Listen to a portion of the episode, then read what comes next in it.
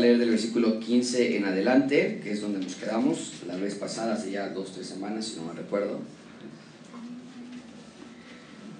Voy a dar lectura y les pido a ustedes que junto conmigo lean en, su, en sus Biblias. Yo les voy a decir cuáles versículos leer, por favor, junto conmigo. Dice Éxodo capítulo 14, versículo 15. Entonces Jehová dijo a Moisés, ¿por qué clamas a mí? Di a los hijos de Israel que marchen. Es una palabra interesante, es una es una orden interesante. Y tú alza tu vara y extiende tu mano sobre el mar, divídelo. O sea, como si nada, ¿no? Si está enfrente del mar, pues nada más párate divide el mar, no pasa nada. Y entre los hijos de Israel por el medio del mar en seco. Y aquí yo endulceré el corazón de los egipcios para que los sigan. Y la pregunta ahí sería, ¿por qué no la idea sería mejor Dios que emblandezca su corazón? Pero dice aquí que lo va a hacer para que yo me glorificaré en Faraón y en todo su ejército, en sus carros y en su caballería. No sé si lo noté, ya no me acuerdo, este sermón lo hice varias semanas atrás, pero eh, eh, preguntamos a veces por qué nos pasan cosas malas, por qué nos enfermamos, por qué Dios permite, qué no podría mejor hacer que todo fuera bien. Y sí, pero la gloria a Dios se le lleva en siempre, en cada circunstancia de nuestras vidas, no importa qué pasemos, Dios se lleva la gloria y lo hace para nuestro bien. Dice el versículo 18, sabrán los egipcios que yo soy Jehová cuando me glorifique, cuando me glorifique en Faraón, en sus carros y en su gente de a caballo. Y el ángel de Dios que iba delante del campamento de Israel se apartó e iba en pos de ellos. Y asimismo, y lo vimos esta mañana en esta parte, no sé si ustedes recuerden, y asimismo la columna de nube que iba delante de ellos se apartó y se puso a sus espaldas. Fíjense nada más como esta columna de nube vuelve a aparecer en Marcos capítulo 9, lo vimos hoy, vimos esa unión del Antiguo Testamento y el Nuevo Testamento. Bueno. Eh, Versículo 20, e iba entre el campamento de los egipcios y el campamento de Israel, y cuando la nube llegaba ahí, y, las tinieblas para aquellos, alumbraba, alumbraba a Israel de noche, y en toda aquella noche nunca se acercaron los unos a los otros. Extendió Moisés su mano sobre el mar, más o menos como la figura que está en la pantalla, ¿no? Es la idea. Hizo que el mar se retirase por el recio viento oriental toda aquella noche, y volvió el mar en seco, y las aguas quedaron divididas. Qué increíble esto. Por eso, amigos, ustedes siempre anoten estos sus Biblias cuando estudian sus Biblias. Por eso cuando leemos en Marcos que Jesús calmó la tormenta, el mar y el viento, tenemos que siempre recordar este primero, esta primera libertad. Con el, con el viento y el mar se apartó y hubo libertad. Jesucristo viene y habla al viento y al mar y los discípulos terminan diciendo quién es este hombre que aún el mar y el viento pues, ¿verdad?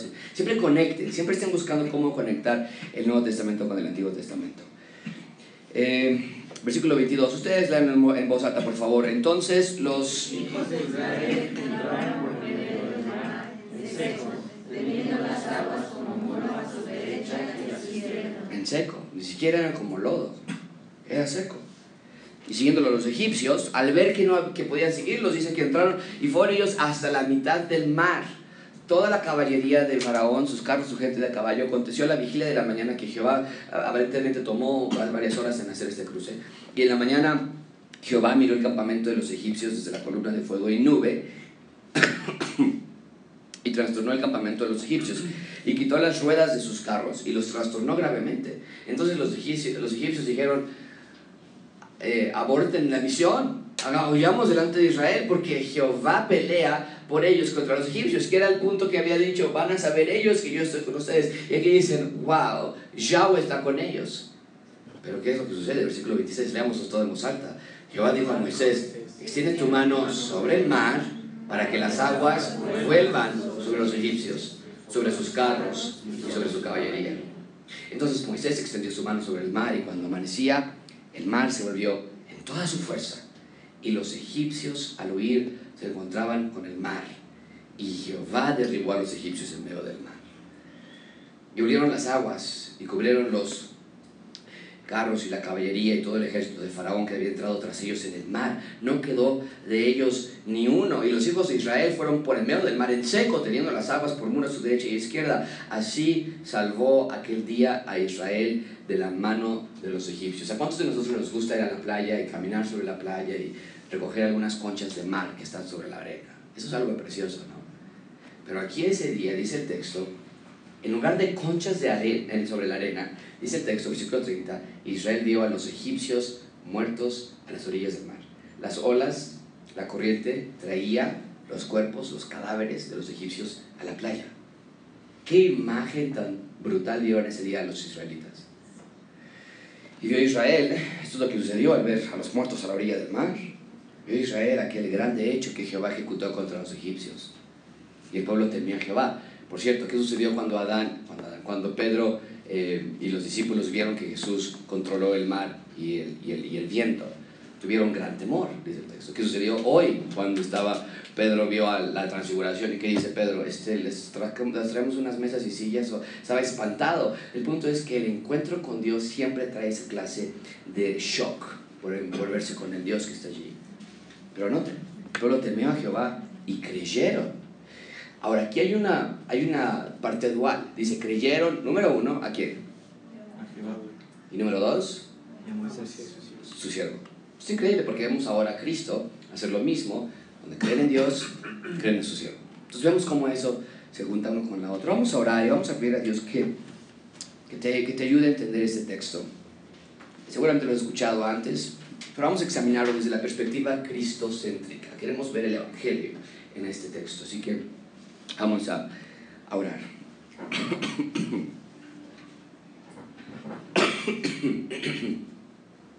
Señor, te damos gracias por esta oportunidad que nos das de estar todos juntos una vez más de alimentarnos de la palabra. Estamos aquí porque tenemos más hambre de la palabra, por lo menos así debería ser.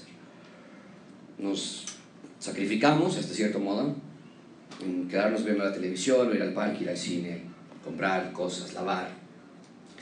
Y venimos aquí porque queremos, Señor, que nos hables una vez más por medio de la palabra.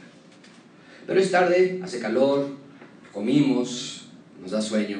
Ayúdanos a mantenernos despiertos. Señor, el enemigo quiere que nos dormamos, el enemigo quiere que batallemos, el enemigo quiere que nos distraigamos. Mañana tengo que hacer esto, tengo que levantar a esta hora y el martes ya tengo esto de pendiente. Y, Señor, nuestra mente corre rápidamente. ¿Es lo que quiere el enemigo? ¿Es lo que hizo con Eva? ¿Con que Dios dice esto? No, así no dice. Quiere distraer a las personas. Y nuestra carne también participa en este evento. Así que, Señor, venimos a un libro que es sobrenatural, que fue preservado sobrenaturalmente que puede ser entendido solamente sobrenaturalmente y te pedimos entonces que de manera sobrenatural nos ayudes a entender este texto. Te lo pedimos en el nombre de Cristo Jesús. Amén. El título de esta serie es Un gran Salvador para grandes pecadores. Déjame, estoy grabando muy bien, sí. Un gran Salvador para grandes pecadores. Y decidimos tomar esta ruta porque es hora de que nuestras mentes entiendan que la Escritura no enseña salvación por obras sino salvación por gracia. Tal vez lo entendemos hasta cierto punto y, y, tú me dirías, ay José, por favor, yo sé que la salvación es por obras. Déjame hacerte esta pregunta y nada más piensa en lo que tú me responderías. Mucha atención con esto. Si yo te preguntara ahorita, es más, te voy a preguntar ahorita, cada uno de ustedes, los que están aquí, desde Beto hasta, desde Beto hasta Beto, ay mira qué bonito se puso ahí, desde Beto hasta Beto, ¿ok? Yo te preguntaría esto, ¿cómo estás con Dios? ¿Cómo está tu relación con Dios? Piensa en este momento. Te estoy preguntando yo, supongamos que eres en mi oficina yo te digo, ¿cómo estás con Dios? ¿Cómo está tu relación con Dios? Estoy seguro que de todos los que estamos aquí, haremos como 40 aquí, la mayoría diríamos, wow, bueno, pues más o menos, no, no he leído mi Biblia como debiera, la verdad. No, no he orado como creo que debo hacerlo. He caído, Josué, he resbalado, me he enojado. Y es interesante porque eso, amigos, es salvación por obras. Que evalúes tu posición con Dios en base a lo que tú hagas. Que califiques tu relación con Dios usando como instrumento de medición lo que tú haces por Él. Ahí sí, pues sí, agárrate. Cada semana va a ser diferente como estás con Dios. Esta semana estoy bien, esa semana mm, no tan bien. Y el propósito de esta serie es enfatizar la verdad de que Dios nos salva a personas buenas para hacerlas mejores. Es lo que pensamos, ¿no es verdad? Por eso te sientes mal de que no lees tu Biblia, o no oras, o te enojas. Porque dentro de nosotros existe la idea de que Dios nos salvó, nos salvó porque vio potencial en nosotros y cuando no vivimos ese potencial que Dios vio, sentimos que le estamos fallando a Dios. Sentimos que, mucha atención con esto, sientes, estoy seguro que sientes esto, que le estás decepcionando. Pero ese no es el Evangelio. Dios no nos salvó porque vio todo lo que tú podrías hacer por Él. Dios nos salvó porque vio que solo Él podía hacer algo por nosotros. Muy diferente. Dios nos salvó precisamente porque no tenemos potencial alguno. Estábamos muertos en nuestros delitos y pecados y porque sin Él no podemos hacer nada. Ahora, esta realidad, claro, mucha atención, nos debe impulsar a leer nuestras Biblias y orar, pero no para mejorar yo mi relación con Dios, no para no decepcionar a Dios por todo lo que Él ha hecho por mí. Yo ni siquiera 15 minutos para leer la Biblia. Ay, qué terrible persona soy sino quiero leer mi Biblia y quiero orar, y lo dije esta mañana, no puede existir el concepto de que hay un cristiano que no lea su Biblia, pero ¿por qué? No porque, ay, oye, por favor, ya pónganse bien, este, y tienen que leer su Biblia porque si no están decepcionando a Dios, ¿qué les pasa? Vean todo lo que ha hecho por ustedes, Él dejó su trono, Él dejó su gloria, y tú no puedes ni apagar la televisión para, para leer la Biblia un ratito, no, sino porque lo necesito. A mí nadie jamás me dice, come porque si no vas a dejar de ser un humano. Come porque si no se va a enojar Vips. No, voy a Vips porque se me antoja, lo disfruto, las enchiladas suyas y el calor del peño. Se hace agua en la boca, me gusta. Nadie me tiene que decir, oye, el chef va a salir y te va a ver que no te lo acabaste. No, lo necesito, amo orar, amo leer la Biblia. Y cuando no lo hago, me entristece que algo más le está robando el lugar a lo que nada más Dios se merece. Y me arrepiento y regreso a leer y orar y a tratar de no enojarme. Pero no, vuelvo a insistir y subrayar, no para, no para, eh, para impresionar a Dios, sino porque quiero ser más como Él. Lo hago para que Dios, más bien, mucha atención, no leemos la Biblia para yo impresionar a Dios, yo leo la Biblia para que Dios se impresione en mí. Es muy distinto una y la otra. Yo quiero que su esencia esté dentro de mí y que empiece yo a hablar como Él habla que empiece a pensar como Él piensa y que empiece yo a oler como Él huele, que todo lo que yo sea se parezca a Él. Quiero ser la imagen de Dios, porque para eso fui creado. Si tú lees Génesis 1.1, nos dice que fuimos creados a imagen y semejanza de Dios para reflejar quién es Él.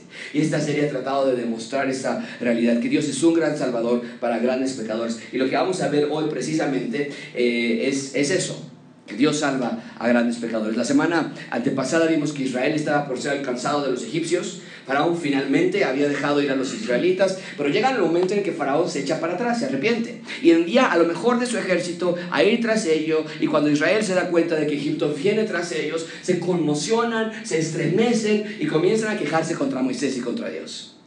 Y hace dos semanas vimos en la clase, nos quedamos en el versículo 14, cuando Moisés le asegura, a, cuando Dios le asegura a, a, Moisés y al pueblo, Jehová va a pelear por ustedes. Tranquilos, les dice Moisés. Tranquilos, nos quedamos allí. Y la estrategia era contrario a lo que muchos pensarían que era lógico. Moisés le dijo, quédense quietos, esperen mi salvación. Lo que Dios había mandado. ¿Por qué? Mucha atención con esto. Porque la salvación no depende de ti. Si la salvación dependiese de ti, ahí sí jamás la podrías tener. Y si perder la salvación dependiese de ti, yo ya lo hubiera perdido desde hace mucho tiempo. Pero la salvación no depende de nosotros. No podemos ayudar a Dios, no podemos cooperar con Dios, no podemos hacer absolutamente nada para salvarnos a nosotros mismos. Es el punto principal de este sermón. Dios quiere que veas que Él siempre cumple con su promesa de salvación. Yo nada más quiero confiar en Dios, quiero confiar en sus promesas, quiero confiar en su soberanía. Y vez tras vez, tras vez vemos que Dios nunca nos falla. Y es justamente lo que vamos a ver hoy. Egipto sigue tras ellos, los problemas no se van. Dios les dice, tranquilos, esperen mi salvación, pero tú esperarías que voltearan y ya no están los egipcios y dicen, ¿cómo que estemos tranquilos? Están ahí los egipcios, ok, ya no hay que verlos, vamos a ver, Dios va a, dar la salvación y voltean y todavía están allí, ¿dónde está la salvación? Ese es el punto donde estamos aquí. Pero Dios no los deja solos. Dios no desaparece en las circunstancias difíciles, pero Dios no los dejó solos y Dios tampoco te deja solo a ti. Hoy vamos a ver tres puntos. Salvados de la esclavitud, salvados por gracia y después veremos salvados con un mediador. salvados con un mediador. Primero, en primer lugar, ven conmigo. salvados de esclavitud. Versículo 15 dice, entonces Jehová dijo a Moisés, ¿por qué clamas a mí? Di a los hijos de Israel que marchen. La idea es simple, salgan, marchen, vayan adelante, no retrocedan, no teman. Y la razón de esta confianza no estaba en superstición, sino en la clara promesa de que Dios rescata. Amigos, no importaba la condición social de los israelitas, qué tan ricos, qué tan enfermos, qué tan pecadores, qué tantos problemas tuvieran, qué habían hecho en el pasado, qué van a hacer en el futuro, cómo estaba su matrimonio cómo estaban sus hijos. Todos, dice Dios, salgan, marchen, porque la salvación es de Dios, no de ustedes. Entonces, amigos, gracias abundante, tú tampoco desconfíes de Dios. Te pide a ti que sigas adelante, que creas en Él, te pide que hagas lo que te corresponde a ti y Dios va a hacer lo que solo Él puede hacer. Bien, entonces luego de marchar el plan se pone aún todavía más interesante. Versículo 16. Salgan, marchen y tú, Moisés, levanta tu vara, extiende tu mano sobre el mar y divídelo. Y entre los hijos de Israel por el medio del mar seco. Con alzar la vara sobre el mar, Moisés y el pueblo de Israel habrían de desigual. Uno de los eventos más espectaculares en la historia de las civilizaciones, el mar se iba a abrir en dos para que Israel pueda pasar en seco. Dos grandes, nos dice el texto, murallas de agua a cada lado. Israel y Egipto habrían de ver el despliegue del poder de Dios. Había demostrado autoridad sobre la muerte cuando los primogénitos de Egipto murieron. Ya vimos la, la parte que las plagas que Dios mandó y los primogénitos murieron, ya Dios había demostrado su poder sobre la muerte, ya Dios había demostrado su poder sobre la vida. Los hijos de Israel no murieron gracias a que las marcos de la puerta tenían la sangre del Cordero Pascual. Y ahora estaba demostrando también Dios el poder no nada más sobre la muerte, no nada más sobre la vida, ahora sobre la creación al separar el, mal en el mar en dos. Pero nota que el plan tenía como elemento principal la gracia de Dios. No se lo merecía. Israel no se merecía esto. Estaban quejándose con Dios y contra Moisés hace unos versículos. Israel no lo merecía, Israel no lo pidió, Israel, Israel no fue con Dios y le dijo, oye Dios, tenemos una idea, ¿qué tal si separas el mar en dos? Ellos ni por aquí se les pasaba.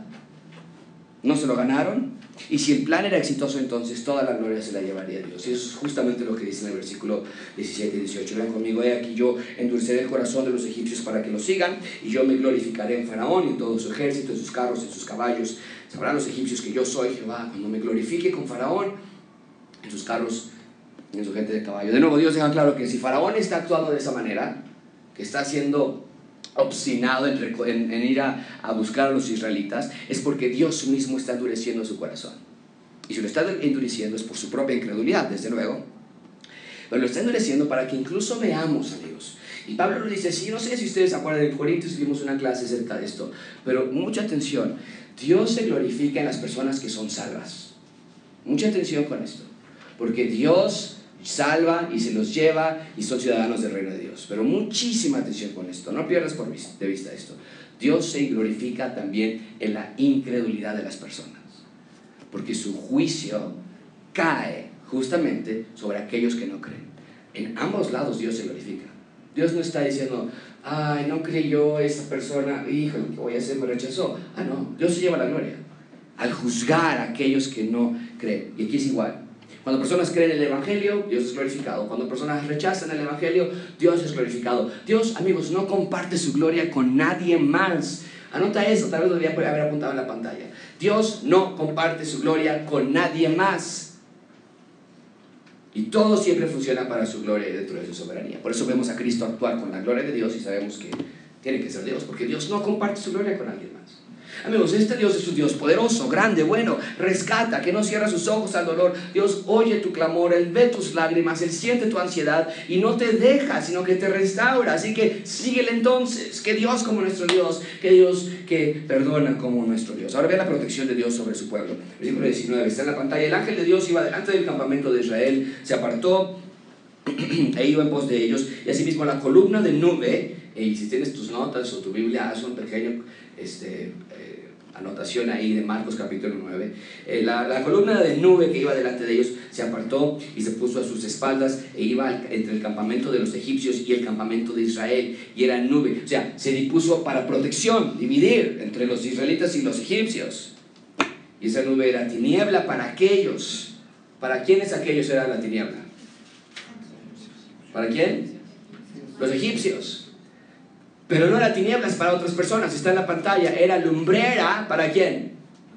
Para Israel.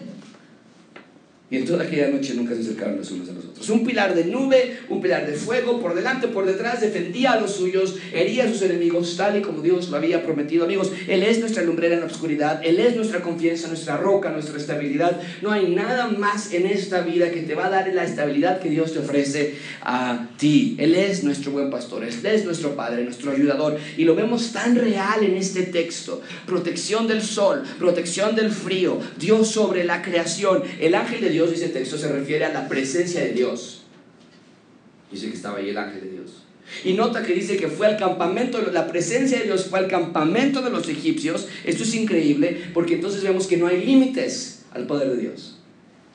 El imperio más poderoso en ese momento no era obstáculo para Dios y para su voluntad. ¿Qué clase de Dios es este? Diríamos nosotros junto con los discípulos, que aún el mar y el viento le obedecen. Este es nuestro Dios, el Redentor, el gran Salvador, aún más grande Salvador que nosotros, los grandes pecadores. Bien, ahí tenemos entonces salvados de la esclavitud, en segundo lugar, salvados por gracia. Salvados por gracia. Versículo 21. Y extendió Moisés su mano sobre el mar, e hizo Jehová que el mar se retirase por recio viento oriental toda aquella noche, y volvió el mar en seco, y las aguas quedaron divididas. Control absoluto por parte de Dios. El viento y el mar caen rendidos ante el poder de Dios. Que por cierto, lo, estoy mencionando, es de lo que los discípulos se sorprenden. Y vemos cómo se conectan las escrituras. Éxodo con Marcos. Y el poder entonces de Dios permitió que se abriera un pasillo por el cual Israel pueda pasar. Ve conmigo versículo 22. Entonces los hijos de Israel entraron por el medio del mar en seco, teniendo las aguas como muro a derecha y izquierda. Ese es nuestro Dios. Ese es el Dios que yo sirvo. Por eso cuando alguien me dice a mí, ¿no te da miedo que te puedan secuestrar? ¿No te da miedo que te puedas enfermar? ¿Qué tal si nos da cáncer? ¿Qué tal si nos da diabetes? ¿Qué tal si me tienen que operar? ¿Qué tal si algo nos pasa? ¿Qué tal si visita la muerte de tu familia? Y la respuesta es, este es mi Dios. Yo sé que Él tiene cuidado de nosotros. Y nada lo puede detener. Pero no nada más vemos el poder de Dios en abrir el mar en dos sino que vemos la inmensa gracia que Dios le da a los que no se merecen. Les da salvación de la esclavitud de Egipto, les da protección, les da amor, les da una familia y al abrir el mar en dos, ¿qué es lo que sucede entonces? Vean conmigo versículo 23. Siguiéndolos los egipcios entraron tras ellos, hasta la mitad del mar, toda la caballería de Faraón, sus carros y su gente de a caballo. Los egipcios entonces entran en la parte seca del mar, comienzan a perseguir a Israel y nos dice el texto que Dios permitió que llegaran hasta la mitad cuando algo más sucede. Versículo 24. Aconteció a la vigilia de la mañana que Jehová miró el campamento de los egipcios desde la columna de fuego y nube y trastornó el campamento de los egipcios. Quitó las ruedas, trastornó gravemente. Los egipcios dijeron, huyamos, porque Yahweh pelea por ellos contra los egipcios. Dios entonces destruye las armas poderosas de sus enemigos. El ejército imbatible que superaba a Israel, Dios lo llena de confusión, de consternación y piensan entonces, mucha atención con esto, egipcio cree que puede huir de Yahweh. Piensan ellos que simplemente es regresarte y correr. Y lo hacen, huyen. Pero déjame decirte una cosa, no puedes huir del juicio de Dios. No puedes. No había manera en la que Israel pudiera estar haciendo esto. Solo se dan cuenta, se dan cuenta ellos. Es una nación pequeña, eran una nación sin organización, sin, sin ejércitos, de esclavos. Estaban destituidos en caer totalmente ante la potencia de Egipto. Ese día tenían que haber ellos sido destruidos. Pero el texto nos dice que los egipcios se dan cuenta que Yahweh está peleando con ellos, se dan cuenta que no están haciendo guerra contra ellos, se dan cuenta, se dan cuenta que están haciendo guerra contra Yahweh y se dan cuenta que no pueden ganar, de que la guerra está perdida. Dios puede más que ellos y huyen de la presencia de Dios de la misma manera que Adán y Eva lo hicieron. Y por cierto, Adán y Eva no pudieron huir y tampoco los egipcios. Mucha atención con esto, amigos. La justicia de Dios nunca se verá vacía. Dios, escribe esto en tus notas, Dios no toma por inocente al culpable. Mucha atención con eso. Dios no toma al inocente por inocente al culpable. No lo hace. Es un peligro para nosotros. Pensamos que nos salimos con la nuestra una vez y no nos pasó nada. Nos vamos a salir con la nuestra dos veces, no, no nos pasa nada. Dios dice, llegará el momento en que el juicio va a caer. Y no iba a permitir que Egipto se fuera sin recibir una justa retribución. Así que, nada más déjame hacer una aplicación aquí para ti. No juegues con Dios. No pruebes su paciencia. No te burles de su misericordia. Si no eres algo, arrepiéntete de tu pecado. Y si eres algo, entonces vive una vida espiritual, siendo la imagen y semejanza de Dios. ¿Por qué nos querremos parecer a alguien más? ¿Por qué tendremos ídolos en nuestras vidas si nadie nos sacó de la esclavitud de la manera en que Dios lo hizo? Él se merece nuestra adoración, nuestra alabanza, nuestra honra, solo Él, hoy y para siempre, porque de la misma manera que Dios salvó a Israel de Egipto, Dios te ha salvado a ti y a mí. Esa salvación de Egipto nos apunta a lo que haría Cristo por nosotros. Cristo nos ha rescatado también de una muerte inminente. Dios nos ha salvado a nosotros. Esta salvación nos apunta a lo que Cristo haría. Estábamos en nuestro rumbo a, nuestro fin. Y sin embargo Dios en su rica misericordia nos amó, nos rescató de la muerte. No hay palabras que puedan describir esta salvación. No hay manera correcta de plenamente describir su amor. Simplemente reconocemos que Cristo es Señor, nos salvó por su gran amor. Bien, ahí tenemos entonces la salvados por gracia. Finalmente vean conmigo, salvados con un mediador. Salvados con un mediador. Versículo 26 dice el texto, y Jehová dijo a Moisés, extiende tu mano sobre el mar, para que las aguas vuelvan sobre los egipcios, sobre sus carros y sobre su caballería. Entonces Moisés extendió su mano sobre el mar, y cuando amanecía el mar se volvió en toda su fuerza. Los egipcios al huir se encontraban con el mar. Y Jehová derribó a los egipcios. Esto no nada más era, se, les, se le abrió la llave al chapoteadero, era el mar y toda su fuerza. Era una tormenta en el mar versículo 28, y volvieron las aguas y cubrieron los carros y la caballería, todo el ejército del faraón fue destruido absolutamente. No quedó de ellos ni uno. El mismo mal que había sido contenido para la protección de Israel sirvió como el instrumento para dar justicia divina a Egipto. Porque Dios mostró dos realidades para todo ser humano en este pasaje. Solamente de vida y muerte. No hay nada en medio. No hay nada neutral. O hay vida o hay muerte. Dios ofrece vida por medio de su salvación, o bien si decides, entonces hay muerte por medio de tu rechazo. Pero no hay punto medio. Ese día Israel vio con sus ojos la devastación que, que Egipto trajo sobre sí mismo. Muerte, destrucción y juicio para todo aquel que no cree en el Evangelio de Dios. Ahora podríamos decir, oye, pero eso es injusto. Pero recuerda que como seres humanos ya nacimos en plena separación con Dios desde el primer día que entramos a la tierra. Ya nacimos siendo enemigos de Dios. El ofrecimiento de Dios para salvarnos no es algo que merezcamos. Dios no tiene que salvarnos, sino el único que quiere es salvarnos de nuestra condenación. Alguien que no quiere ser salvador no es que Dios entonces esté diciendo juicio sobre él sino que esa persona decidió quedarse con su veredicto. Cada persona nace ya con un veredicto y no es contrario. Y si la persona dice, yo quiero quedarme con mi veredicto, ok, está bien.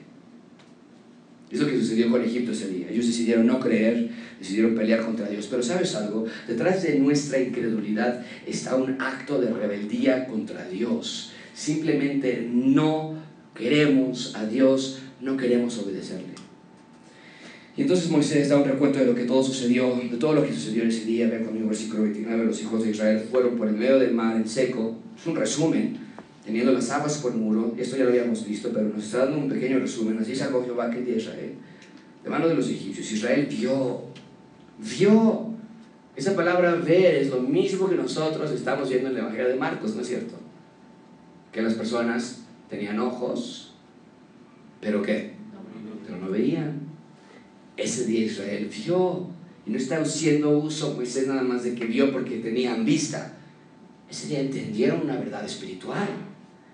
Vio a los egipcios muertos a la orilla del mar. Y vio, espiritualmente, vio aquel gran hecho que dio, que Jehová ejecutó contra los egipcios. Y por lo tanto, es el Evangelio, el reino de Dios se ha acercado, arrepentidos, creed, aquí está, escuchaban el Evangelio, el reino de Dios ya se ha acercado, los estaba sacando del reino de los egipcios al nuevo reino, escuchaban el reino de Dios se acercado, se arrepintieron de su pecado y creyeron en el Evangelio. Dice versículo 31, el pueblo temió a Jehová y creyeron. Creyeron a Jehová y creyeron a Moisés, su siervo. Ese día fue un día muy sobrio para Israel. Mientras ellos estaban parados en seco en la orilla del mar, las olas traían los cadáveres de los egipcios, el olor que había, la sangre que había, la muerte que se respiraba en esa playa. De pronto ya no sentían miedo de ellos. Estos egipcios eran los que nos perseguían. Oye, pero ellos eran los que estábamos atrapados y nos estaban por matar. Ya no los perseguían, los egipcios ya no los oprimían, y al ver el mar se dieron cuenta de la clase de Dios que, tenía, que los tenía en sus manos. Se dieron cuenta de que Dios no juega con su nombre. Cuando dice algo, entonces se va a cumplir y aquellos que no quieran obedecerle y creerle, entonces sufrirán las justas consecuencias. Ese día fue una gran lección para Israel, amigo. Se dieron cuenta de que Dios los salvó a ellos, pero ese mismo día también se dieron cuenta que Dios juzgó a, Egipto. Y tenía que ser un recordatorio para siempre. Pero nos vamos a, ver, a ver muy pronto, que no duró mucho ese recordatorio. Porque necesitamos a un Salvador que transforme nuestro corazón. Es lo que nos apunta la última parte del versículo 31.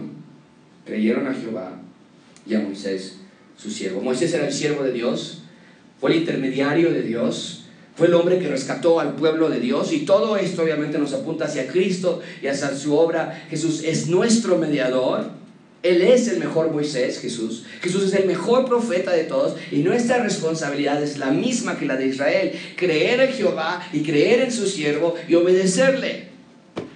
Creerle de corazón y obedecer a Jesús para siempre. Por eso no es raro. Por eso no nos debe decir, wow, ¿qué? ¿por qué Cristo dijo que quieran ser mi seguidor, tome su cruz, se niegue a sí mismo y me siga. ¿Por qué? Es lo que viene diciendo desde el Antiguo Testamento. ¿Cómo podemos concluir este sermón, amigos? Bien, hemos sido rescatados, hemos sido salvados. Y mientras que yo no estuve en la escena cuando Dios te abrió el mar en dos, sí lo puedo leer, sí lo puedo creer, sí lo puedo meditar. Y si Dios tiene el control de la creación de esa manera, y si Dios tiene el control de la, de la criatura de esa manera, si Dios tiene el control de la muerte y de la vida de esa manera que leemos en este texto hoy, y si Dios siempre ha querido salvarnos y rescatarnos, entonces este es un Dios confiable, ese es un Dios verdadero, ese es un Dios real.